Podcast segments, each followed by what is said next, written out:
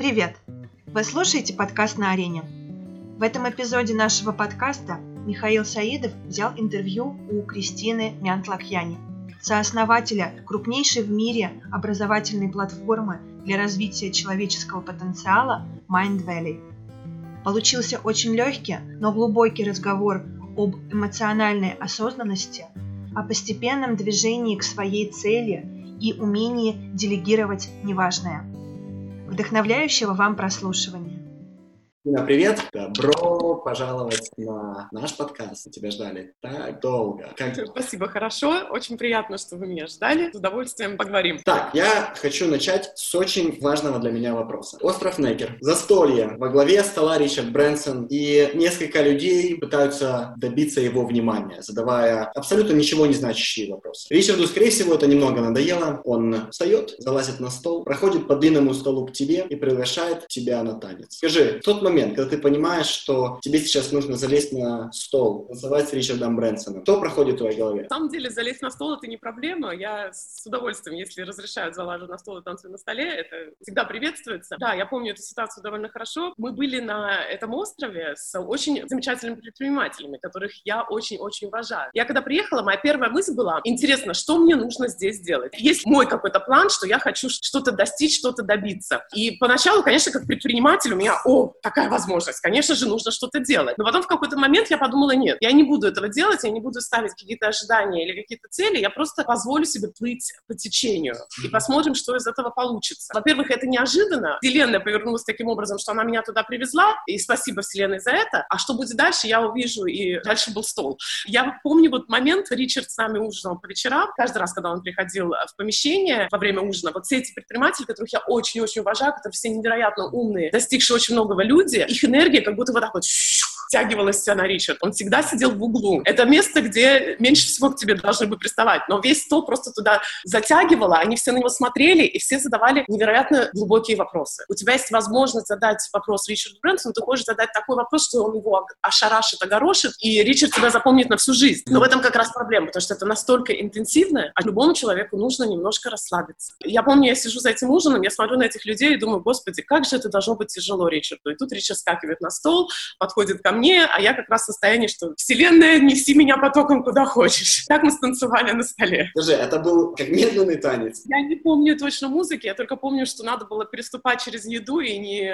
разбить посуду. Скажи, был какой первый, второй день, когда вы были на Некере? Ой, я сейчас уже не помню, потому что это было пару лет назад, и я ездила несколько раз, но это было в первую мою поездку. Это было не сразу, я на самом деле с Ричардом пересекалась несколько раз, и я помню, первая наша встреча была на мероприятии, где были авторы бестселлеров книг американских, таких как Джек Кенфилд, Джон Грейт. И я помню, что был приватный маленький праздник такой, для того, чтобы у нас была возможность встретиться с Ричардом. Он пошел в помещение, и опять та же самая ситуация. Все эти люди, которых я очень-очень уважаю, их как пылесосом втянуло туда. Поэтому, когда я приехала на Некер, было интересно встретиться, но я также понимала, что мы иногда слишком много хотим, слишком много ожидаем. На английском есть слово neediness. Нам что-то очень-очень-очень нужно. Когда я приехала на Некер, вот и были пару дней, меня четыре, по-моему, я просто поняла, что мне нужно отпустить отпустить и довериться, что если что-то должно случиться, будет. У нас было время ограничено, там за каждый день надо платить довольно много денег. У нас должно было быть три дня, но так получилось, что мы с Ричардом стали учиться плавать, то есть я не умею плавать, он умеет, и он меня учил, он мне дал три частых урока у себя там наверху в бассейне, там же, где он учил Десмонда Туту плавать. И у нас были вот эти три урока, и я помню, что на последнем уроке он говорит, ну ты завтра тоже придешь? Я говорю, нет, мы же должны уехать, и нас уже не пригласили. Так что он нас лично пригласил вне рамках вот этого мастер-майнда, нас приехать еще на один денек. Вселенная повернулась ко мне лицом. Мы получили приглашение буквально провести с ним один на один пару минут. Мы заносили и думали, стоит ли это того. Даже если мы брейнштормом придем к самому глубокому вопросу нашей жизни, стоит ли это того? Получим ли мы ответ, который полностью снесет носки с наших ног, а мы улетим очень далеко в другую сторону? Знаешь, я скажу не, не дипломатичную вещь. Я считаю, что мы немножко завязаны на идее elevator pitch, когда mm-hmm. у нас есть три минуты, и надо ковать железо, нет хотя отказа. Я, я в такое не верю. Все ответы, которые Ричард может дать, на самом деле есть в его книгах. И mm-hmm. его книги научили меня очень многому о его мышлении. Мое общение общение с ним было немножко в другом ключе, и я, конечно, узнала новые вещи, которых в книгах не было. А, например, я была поражена его вежливостью и добротой к людям, которые у него работают, его лояльностью к людям, которые у него работают. И это было еще чуть-чуть раньше, когда я могла там сорваться на людей, накричать или некрасиво сказать. Я помню, что я после поездки на Некер, я вернулась когда в офис, я все время ловила себя на мысли, что если Ричард может так терпеливо, вежливо и с любовью общаться с людьми, то я подавно. Такие мелочи улавливаются в общении. Но, с другой стороны, если у тебя есть только две минуты, ну, сделай ты свою эту фотографию. Причем Ричард очень веселый. У нас с ним есть столько смешных фотографий, где он меня один раз повернул ногами вверх. Сделай свою фотографию ради своих соцсетей. Не парься ты тяжелым вопросом, потому что он не запомнит этот вопрос. И у людей есть ограничения, сколько они могут глубины mm-hmm. хватать. Теперь переводим с тобой передачу. Я понимаю, что вот этот момент танца на Некере, возможно, был не самой высокой точкой в твоей жизни. Я сейчас хочу, чтобы ты взяла меня за руку и нырнула в одну из самых глубоких точек. И показала мне вот немного жизни как бы с другой стороны. И пару вещей, через которых пришлось пройти, прежде чем там, вы построили компанию хорошо за 30-40 миллионов долларов. Покажи мне эпизод. Может быть, пару секунд, но покажи этот эпизод. Во-первых, у нас последний год был рост очень большой, поэтому у нас цифры сильно повысились. Вы дошли до 100 ценность компании, конечно, давно зашла со 100. Можно я сначала поделюсь историей, а потом расскажу, как это имеет отношение к Майндвале? Да. Мы Майндвале строим уже 15 лет, и у меня есть различные ответвления Майндвале. Есть основная фирма, которая работает на английском, которая стала, по сути, университетом. Есть ответвление, которое на русском говорит, на других языках, и есть ответвление, где я как автор выступаю. Я его оформила даже не как Майндвале. Могу сказать, что я уже стала почти что серийным предпринимателем. Но у меня есть теория. В жизни есть два режима. Есть режим серферов, есть режим хаслеров. И я не знаю, насколько насколько наша аудитория знает слово «хаслер» на английском, оно стало чуть-чуть другое значение принимать. Хаслер — это человек, который достигатор которому постоянно нужно что-то делать, куда-то идти. Он как маленький паровоз такой идет через все преграды. У нас, особенно в кругах а, амбициозных людей, в кругах предпринимателей, есть какой-то культ хаслерства. Если ты хочешь что-то добиться, тебе нужно обязательно хаслить, хаслить, хаслить. Mm-hmm. То есть достигать, достигать, достигать. Постоянно к чему-то стремиться. И интересная деталь про хаслерство — это то, что ты чувствуешь, что ты что-то делаешь, что ты что-то достигаешь, если у тебя есть сопротивление. Это похоже, как когда идешь в спортзал, Mm-hmm. Ты качаешь вес, а не просто руки-ноги, потому что если у тебя есть вес, у тебя есть сопротивление, у тебя начинают болеть мышцы. И когда ты выходишь из спортзала, ты понимаешь, что я хорошо позанимался. То же самое с хаслерством. Когда мы возводим хаслерство на пьедестал, для нас препятствия, для нас какие-то проблемы — это как вес в зале. Они показывают нам, что мы делаем все, что от нас зависит, что мы вкладываем 110%. Поэтому... Я понимаю, ты в голове приравниваешь, что сопротивление равно успех. Нет, не совсем так. Наш мозг, он работает очень своеобразно. У нас есть свои логические пути. Но мы чувствуем, что мы вложились хорошо, если у нас есть сопротивление. Например, когда я тоже попадаю в режим хаслера, когда у нас мероприятие, я знаю, что мне три дня нужно себя собрать кучу, выступать на сцене, быть в режиме, что я не сплю, не ем. Я понимаю, что я хорошо вложилась, и оно дает себе ощущение, что я молодец. Но у нас есть еще логическая цепочка, что если я молодец, то я достигаю успеха, и значит, мой бизнес успевает. Это хорошо время от времени. Но проблема в том, что подсознательно мы начинаем создавать себе вот эти вот препятствия и проблемы для того, чтобы у нас постоянно был было ощущение, что мы что-то делаем, что я молодец. Но есть другой режим. Я к чему веду, что я по своей натуре не хаслер, я по своей натуре серфер. Большинство людей творческих, они больше серферы, чем хаслеры. Серфер — это маленький такой человечек где-то очень далеко на горизонте. На волнах он там лежит, что-то делает, непонятно, что он делает, никуда он не двигается. Но когда приходит волна, серфер скакивает на доску, и на гребне волны его выносят на берег. Быстрее, веселее, с большим удовольствием. Я по своей натуре серфер. Я делаю хаслерство, когда очень надо. У меня есть люди в команде, которые меня заставляют хаслить, когда очень надо. Мой режим по умолчанию серфер. Тут на самом деле важно понять, что тут не одно или второе, нужно уметь комбинировать оба, нужно понимать, когда тебе какой режим нужно включить. Большинство предпринимателей, особенно те, которые чувствуют, что их бизнес никуда не продвигается, что они уперлись как лбом в стенку, это признак того, что они слишком долго были хаслерами. Есть э, клише очень распространенное. Иногда для того, чтобы пробиться через стенку, нужно отступить на несколько шагов назад и увидеть, что рядом стоит дверь, и просто пройти в дверь. Так вот, хаслеры, когда ты чувствуешь, что у тебя столько сопротивления, что бизнес бизнес вроде успешный, но он не растет. В прошлом году сделали рост 56% для бизнеса 15 лет, и у нас уже был оборот более 30 миллионов. Почему это было возможно? Потому что мы способны, у нас есть целая группа людей в команде, которые всегда в режиме хаслерства для того, чтобы эта машина не развалилась.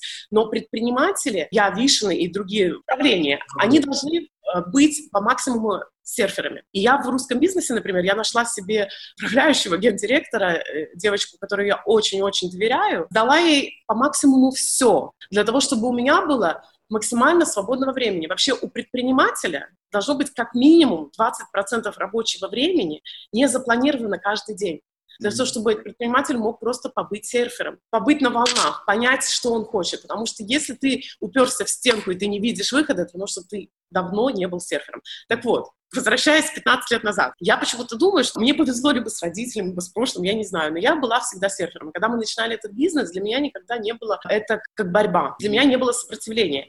Хастерство, сопротивление, серферство — это поток. Я всегда была в потоке. И я помню, когда к нам пришел маркетинг-директор Зумбы, и он, когда к нам присоединился два года назад, он рассказывал историю того, как Зумба выросла. Зумбы, они делают миллиард оборотов. И он, когда рассказывал, я узнавала себя. Он говорит, я всегда, когда работал, я не представлял себя сейчас стартапером, в гараже. Я видел себя пять лет спустя. Вот этот огромный бизнес, который захватил весь мир и делает миллиард. 15 лет назад, когда мы делали достаточно денег, чтобы покупать чашку Старбакса и бутерброд, каждый день. Я себя не видела как стартапер в пижаме на диване. Я себя всегда представляла, у меня есть бизнес. У меня бизнес, который э, нам приносит деньги. И это было самое главное, что я видела. То есть я всегда жила в будущем. У Вишина, конечно, своя история. Он намного больше взял на себя э, груза того, чтобы этот бизнес э, довести до успеха.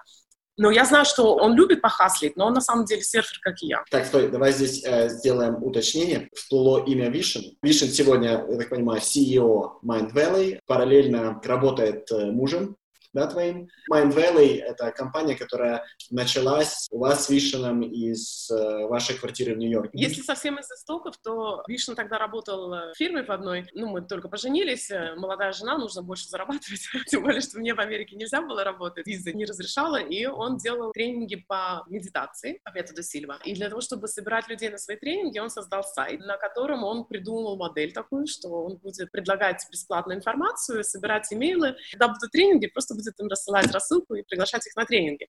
А параллельно в своей фирме, где он работал, он э, делал тогда переговоры с Google. Google тогда еще рекламу продавали не так, как они сейчас это делают, они ее продавали большим пакетом. То есть ты покупал, скажем, на 300 тысяч рекламы, и они тебе обещали эту рекламу создать.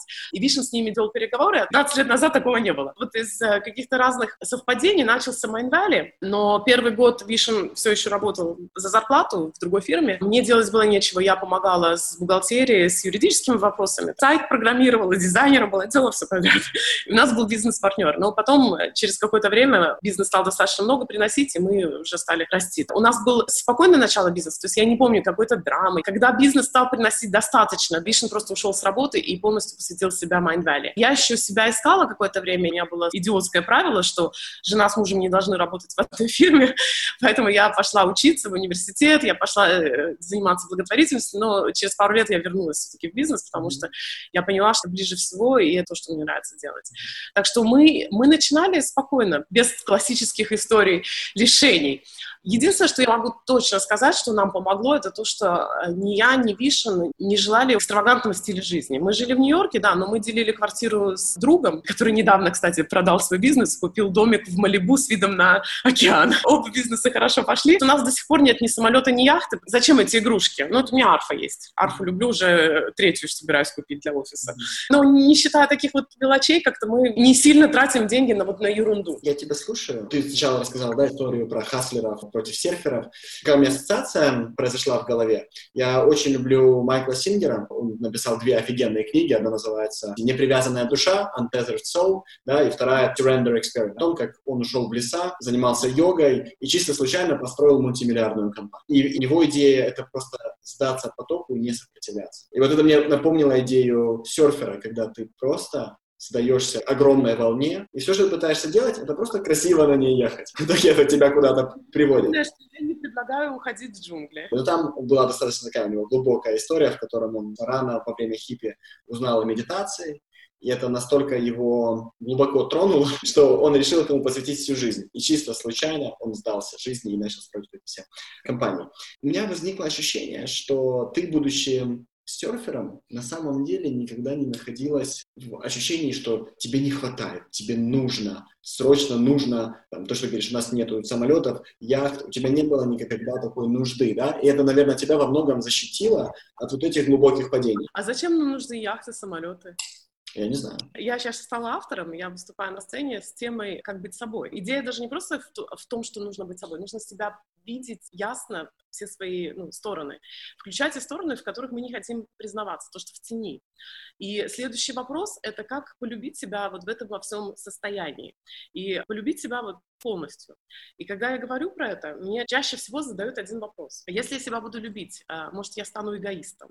Или, может, я перестану чего-то достигать, чего-то добиваться. И здесь есть очень парадоксальное явление. Почему люди эгоисты? Я считаю, что люди эгоисты, потому что им чего-то не хватает внутри. Они сами себя недолюбили, у них есть вот этот вакуум, который втягивает в себя все, что вокруг них. Поэтому, так как они сами себя недостаточно любят, чтобы заполнить вот этот вакуум, эту дыру, они начинают требовать чего-то от окружения. Люди думают, что если я буду себя слишком любить, или если я буду собой очень довольна, то я не буду ничего достигать. Проблема людей, которые ничего не достигают, как раз-таки в том, что они себя недолюбливают, они себе не верят, они не доверяют себе. Для того, чтобы быть серфером и достигать огромных результатов, нужно как раз-таки научиться полностью себя заполнить без дыр, без вакуумов, mm-hmm. с твоей же собственной любовью и респектом к себе. Вот тогда у тебя появится и смелость что-то делать, и доверие, э, что будучи в потоке, ты будешь делать то, что нужно. Я человек в потоке, я вот буквально недавно записывала программу, мини-курс. Мне даже стало стыдно. Я в потоке могу делать вещи очень-очень быстро. И когда мы записали, моя команда сказала, что мы обычно с другими авторами это записываем в 3-4 раза длиннее. Я могла бы, как хаслер, потратить 3-4 раза дольше времени, либо довериться тому, что я хороша в том, что я делаю, делать то, что я люблю, делать это с, со страстью и сделать это намного быстрее. Зато у меня оставшееся время есть побыть серфером опять. Я не могу это объяснить, но нужно просто уметь себя любить, у меня, например, талант в медитациях. Я прекрасно читаю медитацию. Но для того, чтобы себе сказать это, у меня ушло 15 лет. Мне было тяжело сказать, у меня талант в медитациях. Мне это было тяжело себе сказать в зеркале. Но с тех пор, как я это сказала, я стала видеть много доказательств. Нам иногда тяжело даже признаться в том, в чем мы хороши. Мы настолько себя не видим, недооцениваем, не признаем, что вот все наши вот эти проблемы, постоянное сопротивление, постоянно что-то кому-то доказывание, оно идет именно из этого вакуума, который у нас внутри. И поэтому нам не нужны самолеты яхты. Я на яхтах катаюсь, и на самолетах я летаю. Но мне не нужно ими владеть. Мы хотим владеть всем, мы хотим владеть предметами, мы хотим владеть людьми. Думаем, что это нам дает какую-то уверенность. Но единственное, во что мы можем быть уверены, это в том, что в мире нет ничего, в чем можно быть уверенным. Я ушла немножко не туда, да? Да, это из истории, что чаще всего рабов хотят рабы. И мне понравилось, что ты затронула вот эту связку между быть достаточной, быть прежде всего большой да, до того, как ты сможешь достичь большого результата и большого бизнеса. Можем с тобой немного об этом подробнее поговорить? Я правильно понимаю своего рода методологию? Прежде чем ты можешь представить или чем создать миллиардный бизнес, ты должен быть, прежде всего, миллиардным человеком. Абсолютно, да. Тут есть, знаешь что? Можно создать миллиардный бизнес через силу, через стресс. Конечно, можно, но ты сгоришь. У меня был друг когда-то, сто лет назад, такой немножко своеобразный. Он говорит, мы с друзьями поспорили, кто самый богатый умрет, тот и победил. Цель жизни не в том, чтобы умереть самым богатым. Я не, не пропагирую то, что лучше быть чуть-чуть недобогатым, но счастливым делать то, что ты любишь. Я наоборот говорю, что если ты будешь делать то, что ты любишь, и ты счастливый, то ты скорее будешь перебогатым, чем недобогатым. Недавно мы разговаривали с одним из моих хороших друзей, и мы говорили о в иудаизме, об этой идее, которая называется «тикун эцми» и «тикун улам», и переводится это как «сначала исцели себя, прежде чем ты сможешь исцелить мир». То нужно сначала заполнить себя, стать цельным. Но как мы понимаем, каких местах действуют на нас ограничивающие убеждения? Где себя заполнять? Как я вот на себя посмотрю и пойму, вам не заполняться? Знаешь, Миша, это очень-очень глубокий вопрос, и на него можно очень долго отвечать. Я бы сказала, что вообще путь к себе это, — это отдельная история, я могу про это тоже рассказать, а, но если посмотреть на жизнь, где нужно заполнять что-то, это нужно посмотреть на то, где, где тебе что-то не нравится, где есть боль. Я люблю очень сравнивать эмоции с физическим телом. Например, у нас есть эмоциональная боль. А любые неприятные эмоции, которые мы не хотим испытывать. Это может быть, например, какое-то переживание, стресс, страх, это может быть печаль. Вот везде, где есть вот эти неприятные эмоции, которых мы хотим меньше, это показатель, что в этой сфере что-то недоделано, что-то нужно менять. Это то же самое, как с нашим физическим телом. Если у нас где-то болит, это наше тело говорит, обрати внимание, если бы мы не чувствовали боль, то мы бы могли пойти на пробежку, вернуться с пробежки, извините, ботинок снимать не с чего, потому что собака отгрызла ногу, а ты не заметил. Не нужно посмотреть, где есть боль. Если где-то есть боль, тогда в эту сферу стоит пойти. Но у нас есть еще интересная способность у людей признавать то, что существует. И мы можем не считать апатию как боль. А у нас у людей есть интересная способность или тенденция не признавать а, вещи, где на самом деле есть боль. В психологии, я вот не знаю, как на русском называется, на английском называется coping mechanism. Наши приемы для того, чтобы не заниматься болезненными ситуациями. И, например, апатия или потеря фокуса или потеря мотивации — это на самом деле болезненный опыт, который мы принимаем. Он не убивает, он просто делает жизнь какой-то серой, неинтересной, но это не больно. Поэтому если мы хотим действительно посмотреть на то, где стоит что-то изменить, нужно начинать с того, что нужно быть честным с собой. Например, Например, взаимоотношения с партнером. Очень многие люди считают, что после 10 лет нормально ничего не чувствовать к своему партнеру вообще. Быть со своим партнером, э, соседями по квартире. Мы не ругаемся, мы нормально живем, время от времени ездим в отпуск, ничего себе проводим время. Нормально. Mm-hmm. На самом деле это боль которые мы не хотим признавать. И таких моментов в жизни много. В бизнесе тоже. У меня была боль в бизнесе, которую я не хотела признавать, и я думала, что я приношу себя в жертву ради бизнеса. Поэтому, если вернуться к тому, что ты сказал, что для того, чтобы спасать людей, нужно сначала спасти себя, тут как раз-таки сложнее всего, потому что людей, которые ясно видят, что они из себя представляют, в мире очень немного. Нас этому не учат. Нас учат прятаться, одевать маски, не признавать, вести себя каким-то определенным образом для того, чтобы не обидеть других. Мы очень часто терпим боль не потому, что это ничего, а потому что мы боимся сделать больно людям вокруг себя, вернуться к тем же отношениям. Мы не разводимся, чтобы не обидеть детей. На самом деле мы им преподносим хуже травму на всю жизнь, чем если бы мы сделали вот один этот шаг и признали, что тут все умерло, пора что-то другое делать. Я правильно понимаю, чтобы вот эти эмоции, прежде всего, заметить, ты должен научиться замечать. Я чувствую негатив, я чувствую страх, я чувствую дискомфорт, даже могу приблизительно там, в теле лакировать где-то. Да? Нас в школе тоже не учили осознавать свои эмоции и говорить, так, это страх, потому что значит mm. то-то, да? То есть мы, мы, мы этому не учили. А, есть какие-то методы, способы, как мы это делаем? Ну, вообще осознанность в дефиците в современном мире, особенно в мире э, микродоз всего, микродозы в новостях, микродозы в соцсетях, микродозы в общении, везде микродозы. Mm-hmm. Мы даже перестали звонить друг другу, мы шлем друг другу текстовые сообщения микродозами. Mm-hmm. Поэтому осознанность в таком э, режиме — это навык, который нужно развивать в себе. Вполне естественно, что люди любят автопилот. Ученые говорят, что мы э, в день принимаем где-то 3 35 тысяч решений. Тут решения связаны тоже с передвижением, но вообще мы принимаем постоянно какие-то решения. Что съесть, как пойти, как ответить, как отреагировать. То есть это все решения. И есть такое понятие, как усталость от принятия решений. И, например, Марк Закерберг или Стив Джобс, они всегда одевались в одно и то же. Почему? Чтобы принимать меньше решений, чтобы не нагружать свою систему ненужными, лишними, глупыми решениями. Еще одна причина, почему не нужно иметь яхты и самолеты. Меньше решений принимать, легче жить. В этом есть прекрасная ценность в упрощении своей жизни. Вернемся к автопилоту. Поэтому люди включают автопилот.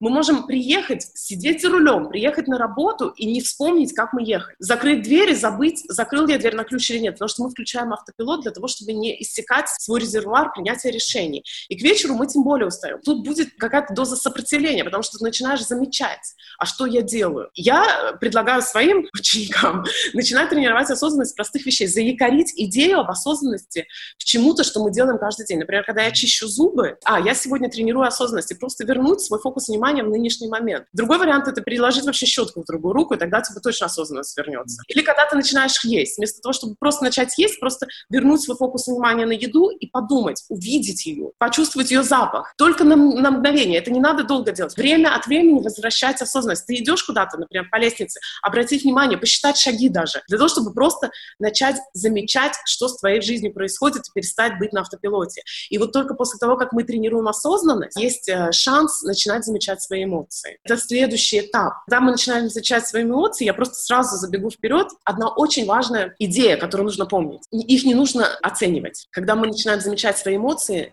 нам нужно отказаться от оценки. Это хорошая эмоция, это плохая. Это правильное, это неправильное. Два важных правила, для того, чтобы этот путь был легче. Первое, только потому, что мы тренируем осознанность, не значит, что мы же должны жить правильно. Я когда стала тренировать осознанность, я замечала, вот сейчас я съела шоколад. М-м, ай-яй-яй, Кристина, но я заметила, и это уже победа. Я, например, перестала смотреть тупо телевизор, у меня появилась арфа. У меня появилось вдруг свободное время, я решила научиться играть на арфе. Оказывается, расслабляться перед телевизором убивает очень много времени. Но это не надо делать сразу. Когда мы начинаем жить осознанно, мы боимся это делать, потому что мы боимся, что все, теперь я должен питаться правильно, двигаться хорошо, не тратить время попусту, не расслабляться и не быть просто человеком. Глупости все это. Во-первых, можно жить так же, как и раньше, просто замечай, что ты делаешь. И второе, когда ты начинаешь замечать свои эмоции. Тот же принцип.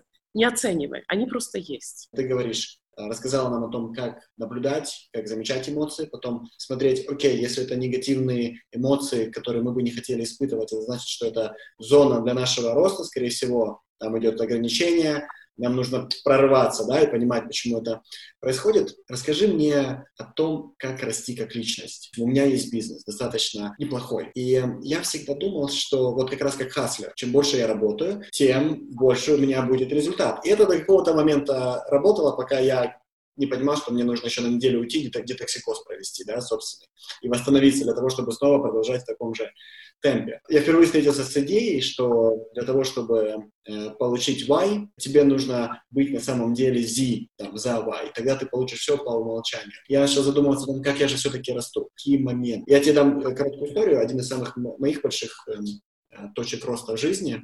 Это был рост через боль, это был момент обнуления для меня. Когда переехали э, в Канаду более, по уже пяти лет назад, я сюда приехал, в принципе, мы сюда приехали с очень большим статусом, который, в принципе, здесь не имел вообще никакого значения. Всем было плевать. Э, вот это эго, оно осталось, я его привез сюда, я себя вел как, как такой, а на самом деле всем плевать какой. Произошло сумасшедшее падение, из которого я вышел человеком намного лучше. Все мои хорошие качества остались, и как минимум там, 50% плохих, они тоже остались в момент этого обнуления. Для меня это была сумасшедшая точка роста. Расскажи мне, как мы можем искусственно стимулировать этот рост? Замечательный вопрос, и столько сразу мыслей затронула. Во-первых, искусственно нет. И я хочу процитировать одного из наших авторов. Он тоже предприниматель, замечательный спикер Эрик Эдмитс. И он говорит, что убеждения — это вирусы, которые питаются а, доказательств. Для того, чтобы понять, что серферство может привести к успеху так же, как и хастерство, нужно позволить этой идее быть и начать видеть примеры. Вернемся к нашему старому другу Ричарду Брансону. Я, когда была у него на острове, я видела, как он работает на серфе. Он утром играет в теннис, потом он работает, он днем делает что-нибудь э, на воде, живет на острове, mm-hmm. а потом он работает, и вечером он приходил к нам на ужин, и он уходил довольно рано, он любит рано ложиться спать, и очень часто я его вижу именно в размышлениях, в каком-то потоке. Вишен такой же во многом, то есть э, он тоже в потоке. Видела эти доказательства, и они создали мою картину предпринимательства. Поэтому в этом смысле мне повезло. Первый шаг — нужно позволить этой идее быть, разрешить ей быть. В психологии есть такое понимание, что цель определяет восприятие. Если наша цель — увидеть доказательства тому, что только через тяжелый труд можно достичь успеха, то наше восприятие будет вылавливать из нашей реальности только эти доказательства. Если ты хочешь что-то изменить, ты должен понять, какая новая модель тебе интересна, какая новая модель сделает тебя счастливым человеком. Я не спорю, что некоторым нравится быть хаслером, потому что им просто, может быть, неинтересно ни дом, ни быть, ничего, и это то, что они хотят. Пусть. Но если ты чувствуешь, что ты выгораешь, это не твое, тогда сначала задай себе вопрос, а какую модель ты хочешь для себя? Откройся тому, чтобы видеть доказательства этой модели. Но для этого нужно будет либо читать, либо смотреть какие-то видео, искать людей, э, куда-то ездить, чтобы увидеть эти примеры доказательства того, что это возможно. Это одно. Теперь я сказала, что искусственно это нельзя. Ты Ты знаешь, я сидела и думала об этом, потому что много тренингов, знаешь, их трудно понять. Я когда первый раз ходила на Харва Экера, он прекрасно преподает про состояние именно из богатства, и я считаю, что он один из лучших учителей. Но я также понимаю, насколько это может иногда тяжело для восприятия. Ты живешь в своем вот этом маленьком мирке, у тебя вот эти вот ограничения, и тебе понять, что из них можно выйти, практически невозможно. Только то, что кто-то говорит, что это возможно, это ничего не меняет. И в психологии, и в э, трансформации есть вот эта идея, что если ты не можешь, то хотя бы прикинься, что ты можешь. Если ты еще не богатый, играй или веди себя, как будто бы ты богатый. Нет, это не работает. У нас есть очень много мудрости и знаний. Мы можем знать, что да, в теории действительно деньги делать легко теории, но для кого-то другого не для меня. В теории энергия, здоровье — это легко, но не для меня. В теории быть в форме легко, но у меня почему-то лишний вес. Я долго не могла забеременеть, я поэтому понимаю, что это такое.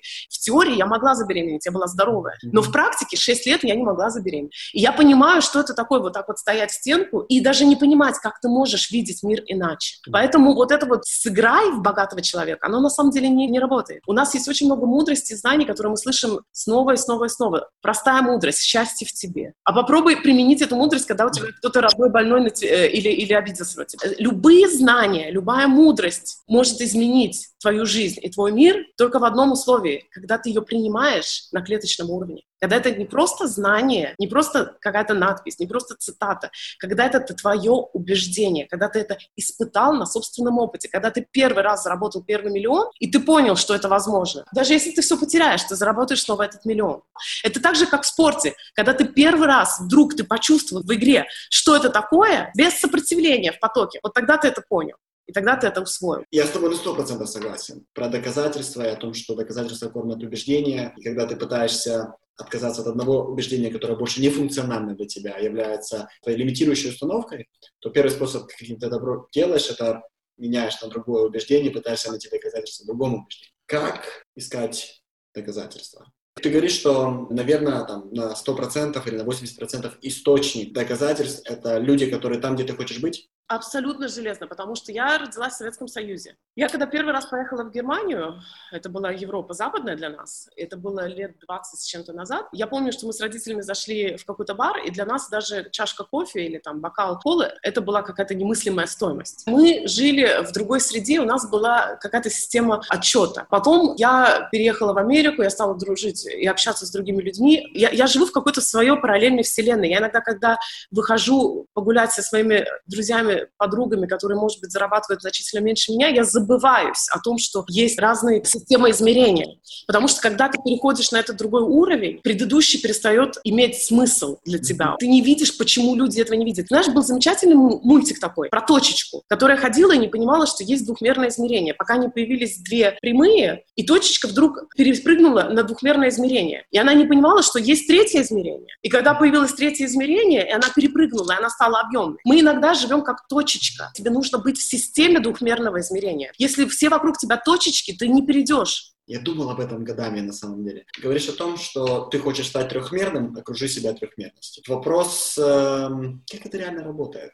Сегодня ты обычный человек, который на самом деле хочет окружить себя чемпионами для того, чтобы однажды самому стать чемпионами, да? Хочешь э, быть орлом, не крякой с утками. Как реально ты, будучи уткой, присоединяешься к орлам? Шаг за шагом. Наша проблема в том, что мы очень часто хотим сразу на Некер к Ричарду Брансу. Вокруг нас есть утки, которые так же, как и ты, хотят сначала стать э, лебедем, потом, может быть, э, ястребом или орлом, или я не знаю, какая у них там иерархия у птиц. Но факт то, что сначала нужно посмотреть на свое нынешнее реальное окружение и посмотреть, с кем тебе по пути. Для начала достаточно. Есть э, интернет, есть э, фильмы вдохновляющие, есть биографии людей. Читать, понимать, как люди мыслят. До того, как я еще с Ричардом Брэнсоном встретилась, встретилась, я его книгу прочитала. Я очень много стала видеть по-другому, потому что я поняла, как он мыслит. Я вообще очень мало читаю не художественную литературу, у меня мало примеров в этом смысле. Даже подписаться в Инстаграме на людей, которые не просто ерунду какую-то рассказывают, пишут и постят, а делятся чем-то, что с тобой резонирует. Гуру не должны быть тебе обязательно доступны вот так вот, что я могу позвонить, поговорить и задать вопрос. Надо себе вектор задать. И потихонечку, помаленечку. Когда начинаешь развиваться, ты начинаешь видеть необходимость, может быть, пойти на какое-то мероприятие, встретиться с новыми людьми. Даже если мы начинаем делать свой бизнес, мы начинаем общаться с людьми, которые помогают нам делать этот бизнес, и эти люди, которых мы выбираем, с кем мы будем общаться, могут быть выше уровня, чем наши уточки. То есть тебе нужен программист, найди программиста вот именно немножко с другой области, который по этому вектору в том направлении, куда ты идешь.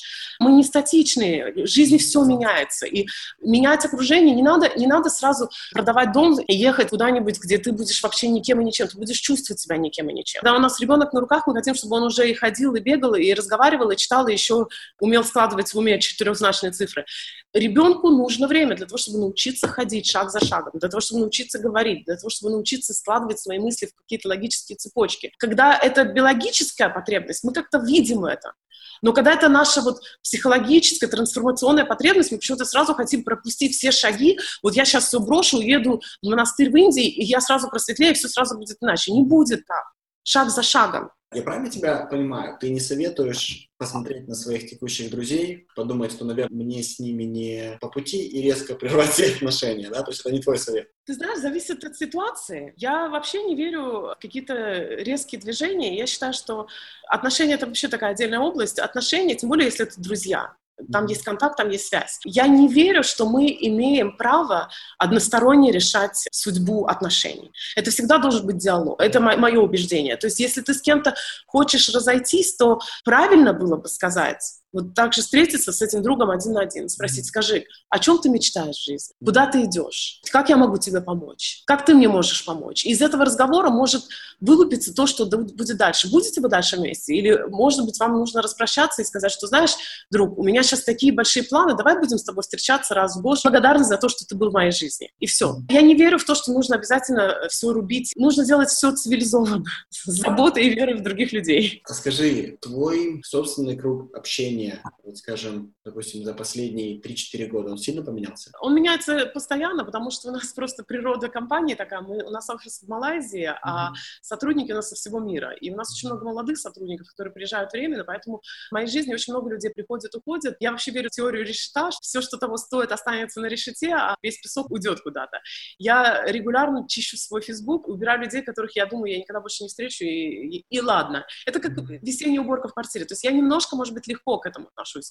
Но я тоже верю, что круг вот самый близкий, который чего-то стоит, который стоит твоих усилий, а, это совсем другое. И если распыляться на всех, то у нас не хватит просто усилий и времени для того, чтобы обращать внимание на свой самый близкий круг. В моем самом близком кругу есть люди, которые там уже долго, и есть люди, которые появились недавно. Люблю людей за их отношения, может быть, ко мне. А, мне нравятся люди, которые меня в какой-то мере вдохновляют, они не должны быть успешнее меня. Mm-hmm. И а, для того, чтобы получать какие-то свои уроки или продвигаться где-то, мне достаточно учителей гуру, они не должны быть в моем самом близком кругу. Надо просто осознанно подходить к своим контактам. Слушай, на секунду возвращаемся вот к этой теме роста, да, выращивания себя. Я хочу, чтобы ты мне рассказала вот этой э, великолепной теории до того, как мы начали запись, ты буквально пару слов мне сказала о теории Кенши Сатори.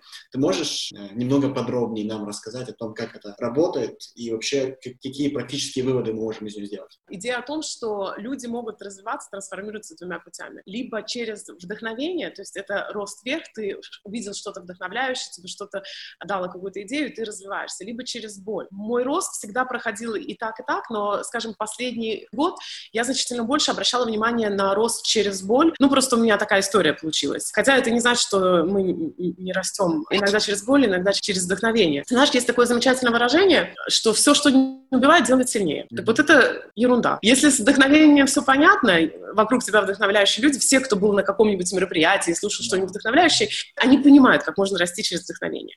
Но через боль можно не расти. Через боль можно ломаться. Я пришла к выводу, что через боль можно расти только если у тебя есть э, система координат, если у тебя есть какая-то система, которая позволяет тебе получить урок из той боли, которую ты имеешь. Потому что если у тебя нет вот этой системы, то через боль можно получить травму и сделать еще хуже себе. Mm-hmm. Есть люди, которые пережили банкротство, и они стали от этого сильнее, потому что они смогли извлечь из этого урок. А есть люди, которые получили банкротство, их, их это разбило. Идея о том, что все, что не убивает, делает нас сильнее, это глупость. Нужно всегда помнить, для того, чтобы боль стала трансформацией, этой боли нужно дать значение. И когда ты даешь боли значение, то эта трансформация происходит, а боль перестает быть настолько невыносимой. У меня был э, бизнес-партнер, с которой я работала 6 лет вместе, и 3-4 года назад мы с ней разошлись через большую боль. Мы с ней строили бизнес, мы были такие э, отличницы, и довольно быстро построили сильно хороший бизнес. Но потом все как-то стало идти не туда. Я знаю, что из 6 лет, что мы были с ней вместе, 3 года у нас были очень плохие отношения. Мы их терпели ради того, чтобы не подводить сотрудников, не подводить клиентов, не подводить авторов. То есть мы, мы терпели, мы приносили себя в жертву. В какой-то момент бизнес стал идти очень-очень плохо. Это было, когда между Украиной и Россией э, произошел конфликт. У нас рынок Украина, Россия, Казахстан. Был экономический кризис, и было очень тяжело. Наложился экономический кризис и обстоятельства на то, что совершенно не могли работать вместе. В тот момент я перечитала в очередной раз книжку Харвейкера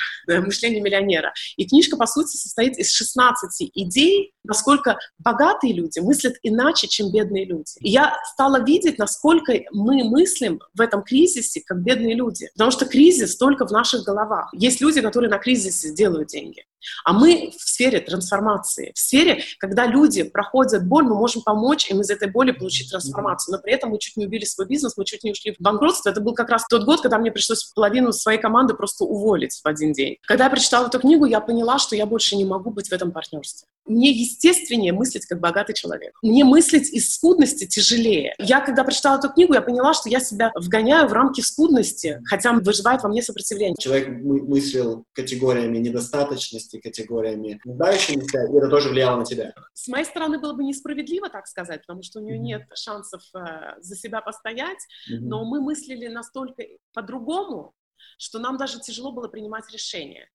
У нас были разные цели в этом бизнесе я всегда была немножко, э, простите за выражение, пофигистом.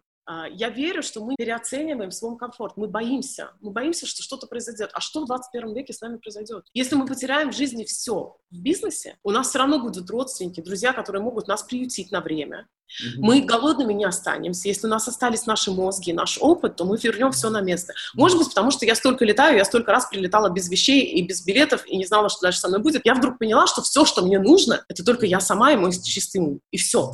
Остальное все вернется. Когда у нас бизнес стал уходить в банкротство, мой фокус был на том, чтобы сохранить то дело, которое мы делаем. Отрезать все, что не важно, нерелевантно. У меня есть еще одна теория насчет того, что есть некоторые предприниматели, которые мыслят как фрилансеры, они делают бизнес для своего стиля жизни. Есть предпринимательский менталитет фрилансера, и он основан на том, что я продаю свое время за деньги. Это фрилансеры так делают. Хотя это могут быть предприниматели, у них может быть бизнес, у них даже может быть 100 человек, но они продают свое время за деньги. Их бизнес завязан на том, что они вкладывают свое время, они получают за это деньги. Это, кстати, и по Роберту Киосаки, и по Харву Экера, это не путь для того, чтобы заработать много денег и стать богатым. Причем я на Роберта Киосаки ссылаюсь не на богатого папу, бедного папу, а на квадранты денежного потока. Замечательная книга. Очень хорошая, очень полезная. А есть менталитет инвестора в бизнесе. То есть ты делаешь бизнес для того, чтобы создать какое-то дело. А если фрилансеры по своему менталитету, им нужно сиюминутное вознаграждение, поэтому все, что в бизнесе зарабатывается, вкладывается в стиль жизни, то инвесторы, им нужно построить бизнес. Они могут отложить свое вознаграждение на много лет ради того, чтобы построить бизнес. Так вот, что отличало нас с Вишеном на начальных этапах нашего бизнеса? Почему простой стиль жизни нам помог? Нам не нужно было много. Нам достаточно было совсем немного. И все, что мы зарабатывали, мы вкладывали обратно в бизнес на протяжении довольно долгого времени. Потом, конечно же, нужно в какой-то момент начинать себя вознаграждать. То есть тут нужно баланс. Это не то и то. Но вот разница как раз-таки в менталитете фрилансера, они продают свое время за деньги, им нужно минутное вознаграждение, они хотят сразу получить результаты. Инвесторы, они не продают свое время за деньги. Они понимают, что в бизнесе деньги приносят способность взять на себя риск. Поэтому я и говорю, что у предпринимателей должно быть очень много свободного времени. В случае предпринимательства это не наше время, что ценится, это наш мозговой ресурс, наша способность принимать риск. Мы способны ждать для того, чтобы получить большее вознаграждение. Мне немножко неприятно это говорить, но я думаю, что мы с бизнес-партнером были просто настолько разные. Она была по своему принципу больше фрилансером. Я была больше как инвестор. И мы настолько по-разному смотрели на это, что пришлось разойти. Я помню, я сказала такую фразу, что я лучше испытаю банкротство, но с улыбкой на, на лице, чем я буду скрипеть и страдать и биться лбом об стену и спасать что-то, что не стоит спасения. И после того, как мы разошлись, я не скажу, что сразу все поменялось. У меня э, еще терпение нужно было, вера в себя. У меня еще ушло 2-3 года, прежде чем я стала видеть, что это приносит плоды и приносит результаты. Потому что в тот год, когда мы разошлись, у нас был самый плохой год за всю историю нашего вот, русского бизнеса. Еще несколько лет ушло для того, чтобы восстановиться. Но сейчас у меня бизнес, который не зависит от меня. Как бизнес, он намного ценнее, он намного крепче, он намного больше дает человечеству,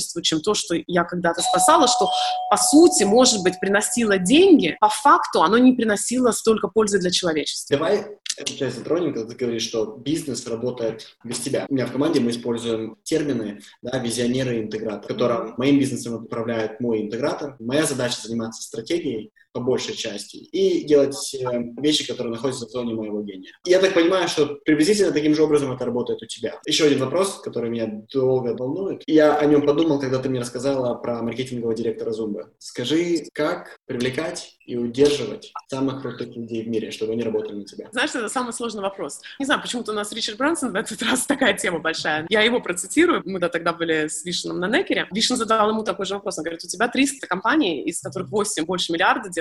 Как ты успеваешь? Ну, при том, что он с нами, извините, серфил. На что Ричард сказал, ты знаешь, когда у меня возникает бизнес-идея, я нахожу человека, который загорается этой же идеей и разделяет со мной эту миссию, но который способен делать это лучше, чем я. А я просто ухожу в сторону и позволяю ему делать то, что он делает лучше меня. Как найти таких людей? Нужно очень много песка перемыть найти вот эти золотые кусочки. В моей команде уже за 9 лет, может быть, выделилось человека 3-4, которые действительно вот золото, которым я могу полностью доверить все. Постепенно практически все, кто приходил вот из этих людей, они изначально делали ошибки, им надо было себя доказывать, но у них был стержень. У них был стержень, у них была способность э, видеть по-крупному, у них было желание идти дальше и развиваться. Все вот эти люди, которые действительно стоили того в моей команде, они были не статичны, они продолжают расти, развиваться и трансформацию информацию.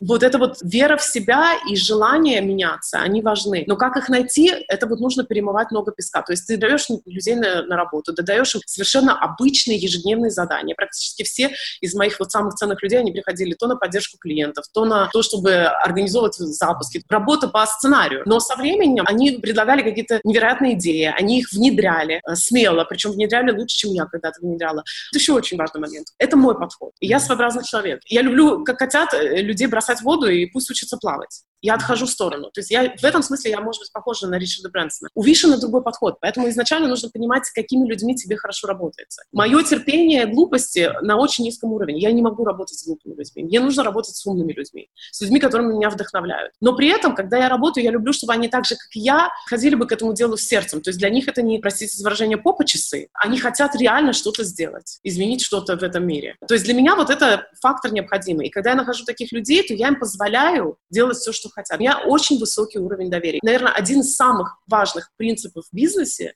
для того, чтобы построить бизнес как инвестор, а не как фрилансер, это научиться доверять людям, верить в их способности и делегировать максимально много. У меня в доме работает 4 человека. Я не убираю, я не хожу в магазин, я не готовлю. Это был тяжелый шаг, но он мне помог, я на этом научилась, что это единственный способ купить себе время. Mm-hmm. То же самое в бизнесе.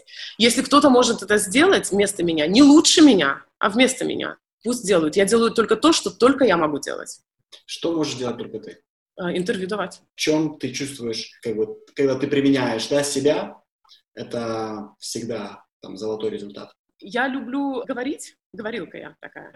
Я люблю иногда обсуждать проблемы, решать какие-то бизнесы. Я в своем бизнесе либо участвую в принятии каких-то стратегических решений, мне нравятся бизнес-процессы, интересно. То есть не процессы столько, сколько мышление. Но основная зона гения — это то, что у меня в голове постоянный компьютер, который постоянно что-то анализирует, что происходит.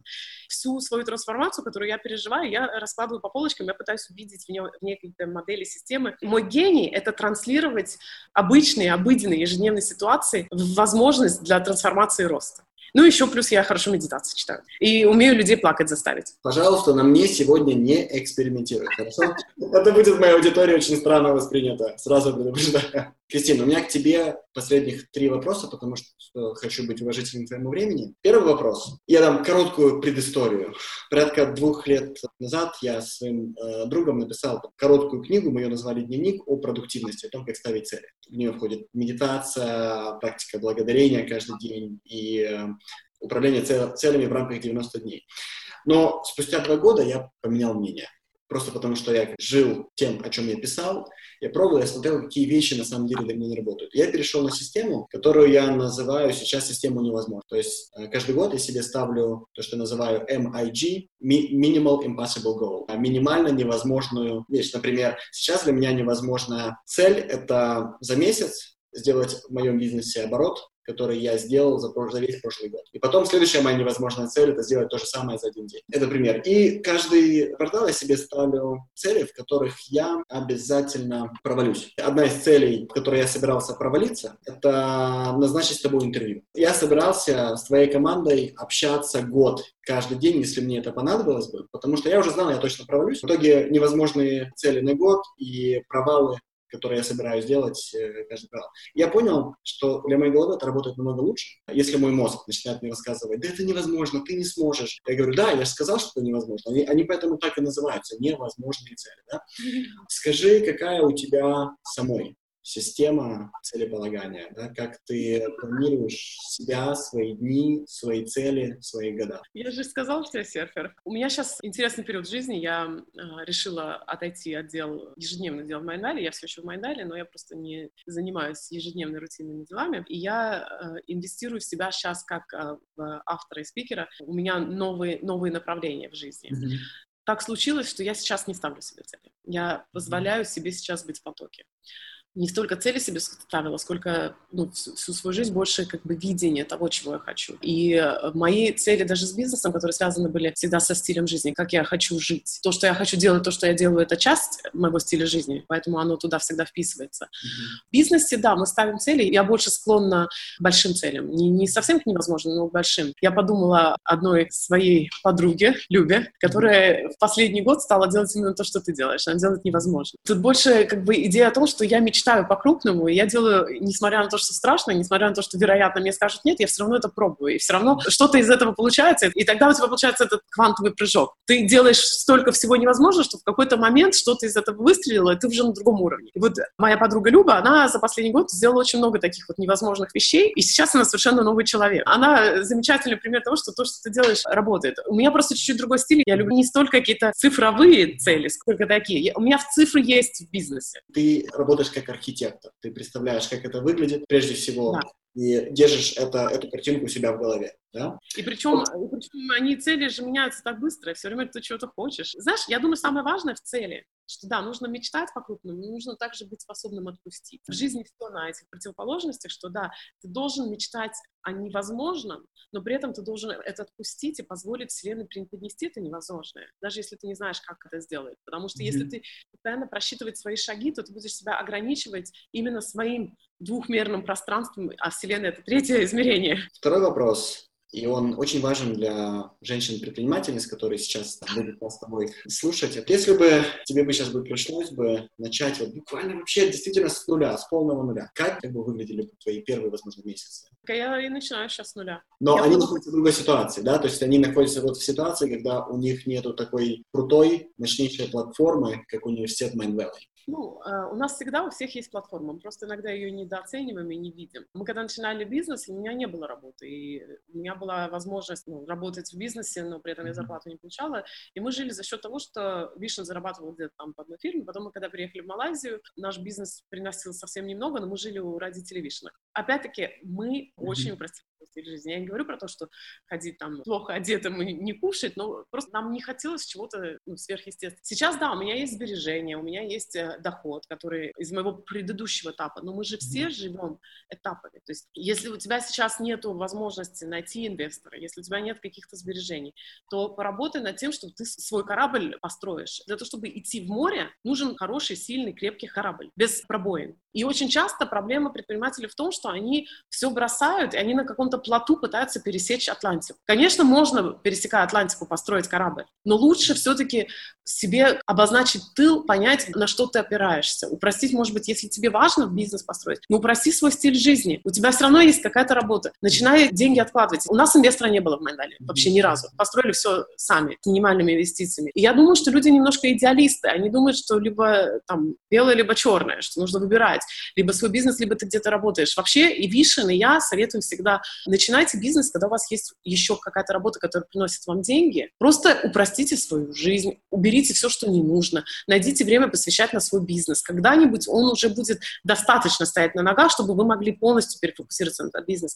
Не надо рубить, как я уже сказала, не надо сжечь мосты. Да, у меня привилегии, у меня есть сейчас сбережения, у меня есть доход, поэтому я могу начинать свой новый бизнес с большими инвестициями. Но если бы у меня этого не было бы, я бы тогда делала больше работы сама, меньше бы делегировала. Вместо того, чтобы нанять кого-то делать какую-то работу за меня, я бы сама это делала. Вот и все. И люди, которые когда-то, как я сказала, уже заработали миллион, им следующий миллион делается, дается легче, потому что у тебя уже есть база mm-hmm. и, и понимание, как это делается. Ты можешь рисковать большими суммами. Вот и все. И э, когда ты можешь больше вкладывать, больше рисковать, то ты, естественно, и быстрее растешь. Но проблема в том, что очень многие предприниматели думают, мне нужен инвестор для того, чтобы я мог развернуться. Но если ты эти деньги не заработал, то ты не развернешься. Люди, которые выигрывают миллион в лотерее, они у тебя как свой пальцы пройдут, но если ты не знаешь, какова ценность за этим миллионом, то это не поможет твоему бизнесу расти лучше и больше и быстрее. Если у тебя был опыт, другой вопрос. Если ты действительно зарабатывал эти деньги, то если ты понимал, тогда лишний дополнительный миллион тебе может помочь. Но мы должны играть в своих э, весовых категориях. Знаешь, вот я работала раньше в госструктурах в Европе, и в Евросоюзе дают деньги на всякий проект. И я вот занималась как раз этим. Так вот там есть принцип. Если ты хочешь получить 50 тысяч евро, то ты должен сам вложить 50 тысяч евро. И этот принцип очень правильный, потому что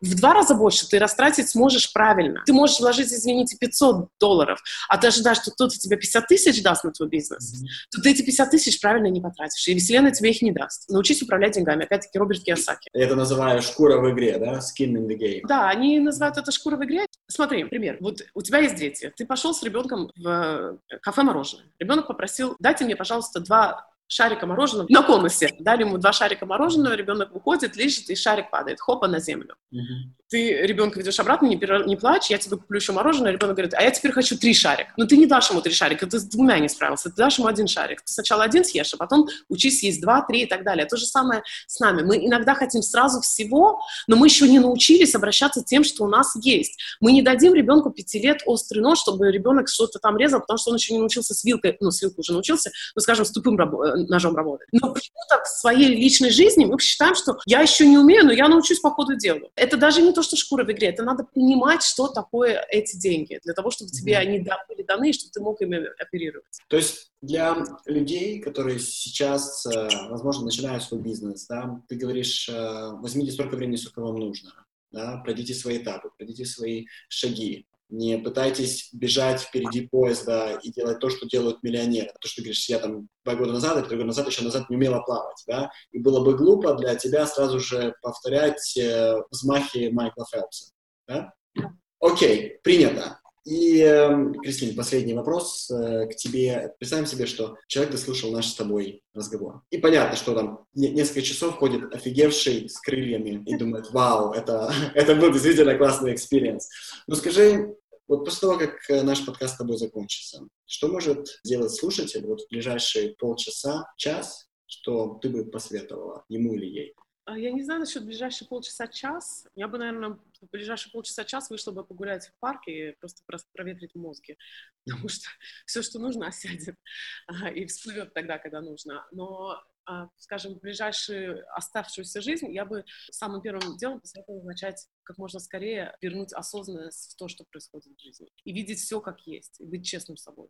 Потому что это все начинается с осознанности. И осознанно посмотреть на свой бизнес. Из какого режима я оперировал, когда принимал какие-то решения. Что здесь происходит? Просто по-честному. Не, не пытаться себя оправдать, именно осознанно посмотреть на то, что происходит в твоей жизни, где у тебя болит, может, в бизнесе где болит. Я не говорю начать делать какие-то шаги или принимать решения, увольнять людей, там, нанимать на работу, а просто признать, вот здесь проблемы, которые нужно решать. Может быть, у вас еще и нету смелости решать эту проблему, уволить там, разойтись с бизнес-партнером, объявить бизнес банкротом, начать делать что-то другое. Не надо. Не надо, просто осознайте. Для начала просто осознайте, и вот то, что ты описывал, один и тот же процесс. Ты видишь, что происходит, у тебя осознанность в этом месте, ты начинаешь задавать себе вопрос, а почему это происходит? А можно ли иначе? И если да, то как? В ближайшие полчаса пойдите прогуляйтесь, а потом начинайте просто жить осознанно. Вот все, что я скажу. Круто, Кристин. Спасибо тебе огромное.